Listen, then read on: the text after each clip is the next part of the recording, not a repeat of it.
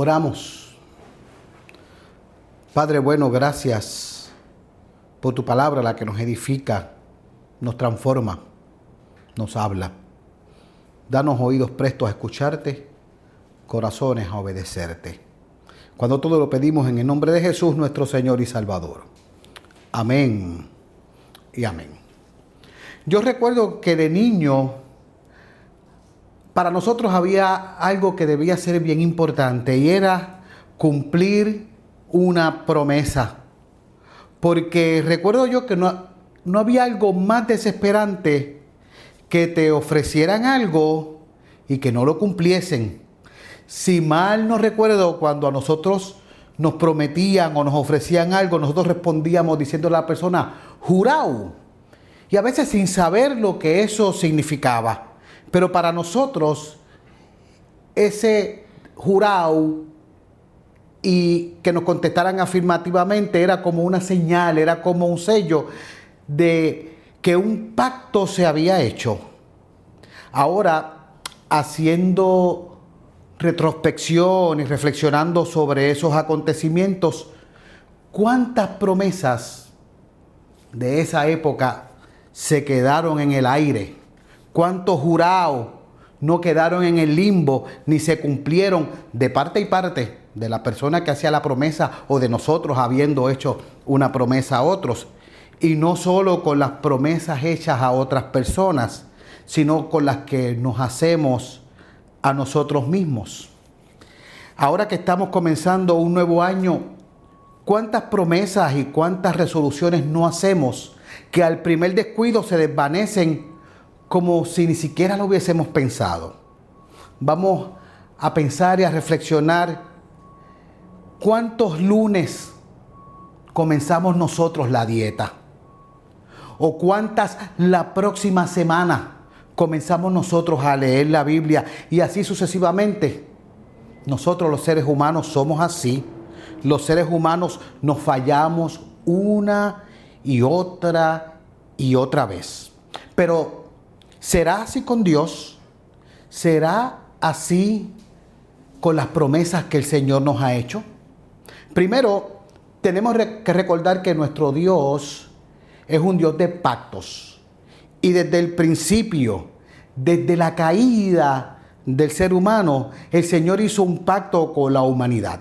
Una promesa en el cual Él enviaría a un redentor que nos libraría de la esclavitud del pecado en el cual nos metimos nosotros solos por la desobediencia a Él. Y esto lo podemos ver cuando Dios dijo en el principio que pondría enemistad entre la mujer y la serpiente y entre su simiente, y una le herirá en la cabeza y la otra en el calcañar.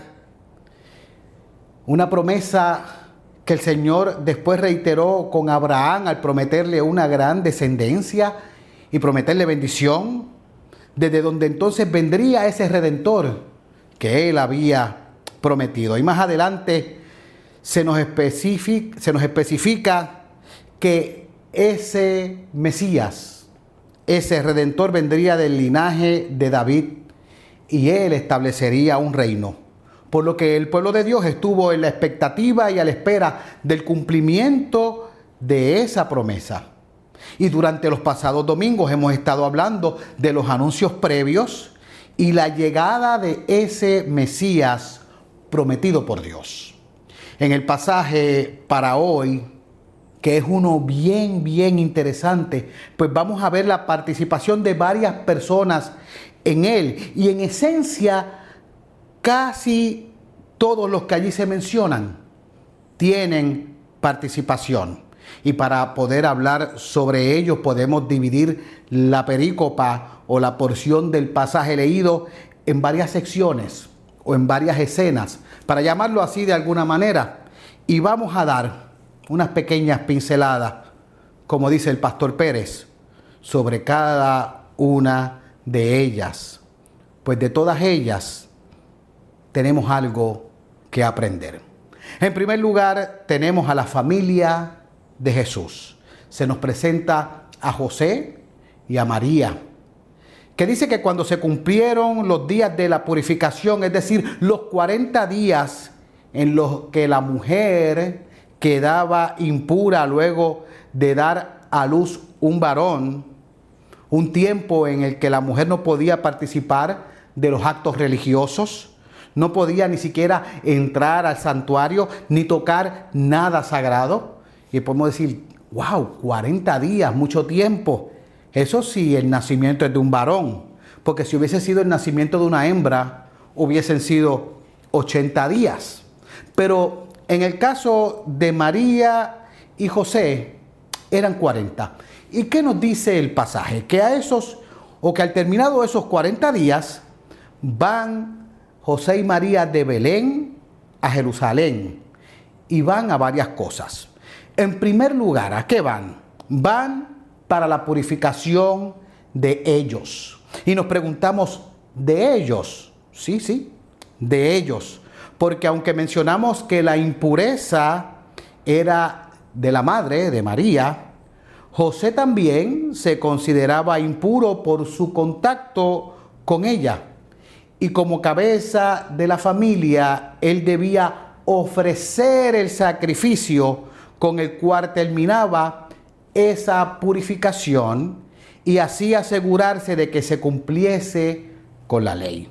Es interesante notar que se menciona que para el sacrificio usaron dos tórtolas. Y vamos a hablar algo sobre esto. A ese sacrificio específico con dos tórtolas o dos palominos se le llama o se le llamaba el sacrificio de los pobres, ya que la ofrenda común que se sacrificaba era un cordero de un año y una paloma. Pero si la pareja no tenía o no podía costearlo por ser un, gasto caro, se les permitía este sacrificio de dos aves, de dos tórtolas. Y los estudiosos han ido explicando de por qué José y María hicieron este sacrificio. Unos dicen que eran, ¿verdad?, estrictamente pobres José y María. Otros dicen que José era carpintero, que no necesariamente era pobre, pero estaba viviendo en Belén durante un tiempo, así que no había podido conseguir trabajo o no tenía el dinero suficiente. Pero pienso yo que sea cual sea la situación, a mi forma de verlo, en aquel sacrificio llamado de los pobres, en aquel sacrificio humilde en el cual presentaron ellos dos tórtolas, puedo decir que allí también estaba presente el cordero. Estaba presente el cordero perfecto que purificaría no solo a una mujer impura, sino a toda una humanidad caída. Ese era Jesús quien estaba con ellos. Y además de la purificación se nos menciona otro rito, la presentación del niño. Y esto también hicieron María y José. Esto era un acto que incluía la redención o el pago de un precio de rescate, ya que todo primogénito varón así como los machos en el caso de los animales debían ser consagrados a Dios. Y con este pago que constaba de cinco ciclos, y para que tengamos una idea qué son cinco ciclos, un ciclo era el equivalente a cuatro denarios y un denario era el equivalente a un día de trabajo. Así que el pago o la ofrenda que se daba, estamos hablando de 20 días de trabajo y ese pago se le daba a los sacerdotes. Así que este rito era como si dijéramos que los padres podían seguir teniendo a su hijo, ya que con este rito se conmemoraba la liberación del pueblo de Israel a través de la última plaga, la muerte de los primogénitos. Y por ello, entonces, todo primogénito debía ser redimido. Todo primogénito debía ser liberado por un precio. Y esto también fue a cumplirlo en el templo José y María con el niño. En cierto sentido podríamos decir que el redentor del mundo fue redimido, aunque no de la misma forma como los demás, pues él no tenía pecado, pero podemos ver que él cargó sobre sí y, e hizo, ¿verdad?, por su propia voluntad, el llevar la carga más adelante del pecado del mundo. Así que, ¿qué aprendemos con esta primera parte de la historia? Que todo esto nos enseña la devoción de José y de María, la devoción de ellos a la ley, ya que en los versículos anteriores que no se leyeron a este pasaje, se nos habla también que ellos cumplieron con otro rito, el rito de la circuncisión. Así que, no porque este niño fuera especial, no porque este niño fuera el Hijo de Dios, José y María se saltaron los requisitos, se saltaron la ley, se saltaron los ritos, sino que los cumplieron. Así que por esa devoción de los padres de Jesús, Jesús fue totalmente obediente y desde el principio cumple con toda la ley. En segundo lugar, vemos que se nos presenta a Simeón. ¿Y qué nos dice el pasaje de él? Nos dice que Simeón era un hombre justo, que era un hombre piadoso, que esperaba la consolación de Israel. ¿Y por qué esperaba la consolación de Israel? En, Israel las cosas no estaban en los tiempos de Jesús muy buenas.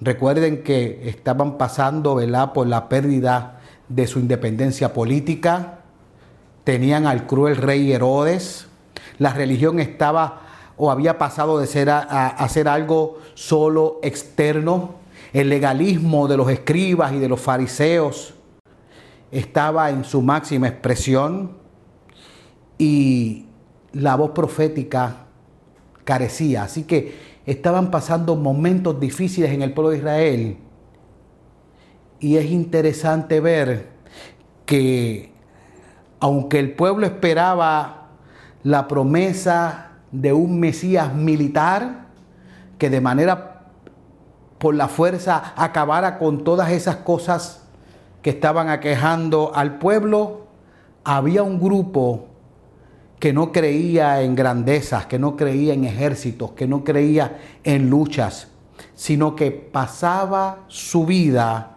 en oración, en adoración y en espera de Dios, de que Dios interviniera y que Dios consolara a su pueblo. De ese grupo era Simeón, por lo que nos dice que el Espíritu Santo también estaba sobre él y había recibido este hombre la promesa de no morir sin ver al ungido del Señor.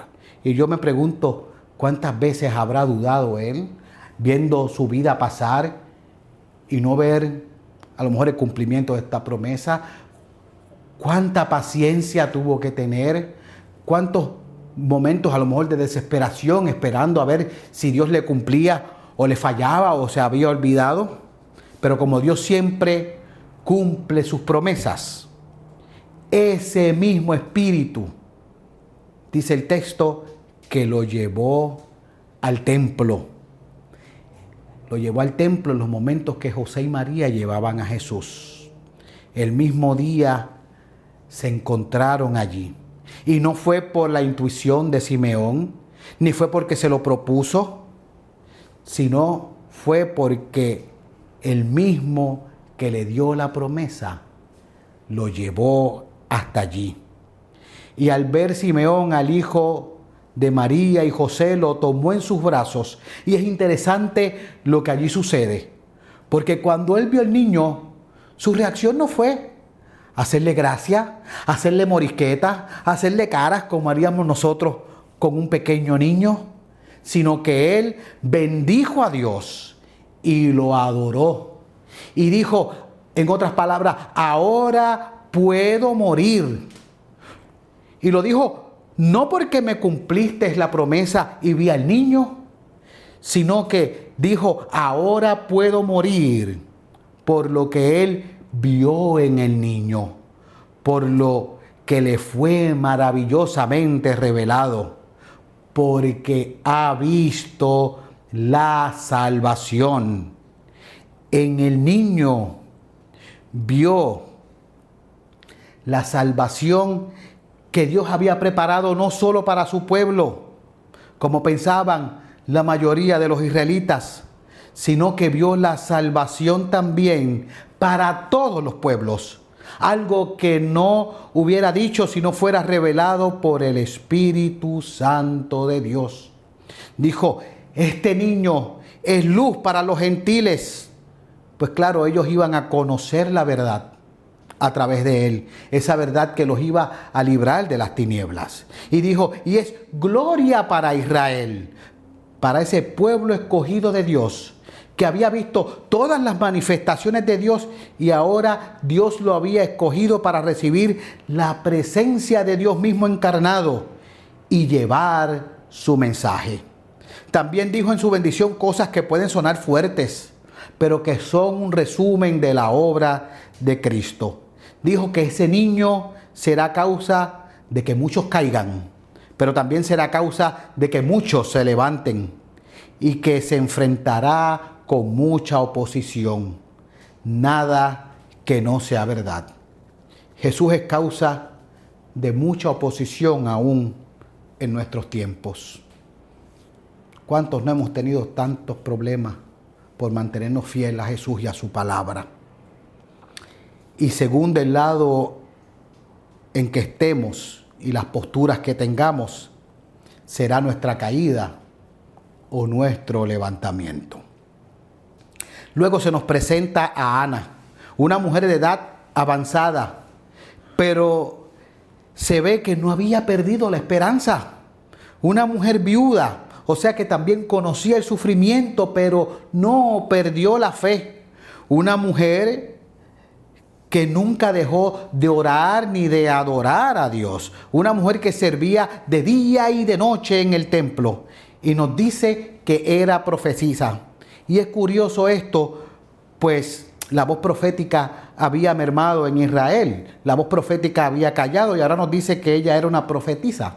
Tenemos que enfatizar una cosa un profeta o una profetisa es aquel que es aquel que ha recibido revelaciones de Dios y de su propósito y de la voluntad de Dios, pero lo dice a los demás. Y eso es justo lo que ella hace, dar gracias y hablar del niño a todos los que son como ella, a todo el que esperaba la redención de Israel, a todo aquel que esperaba la liberación del pecado por medio de un Salvador.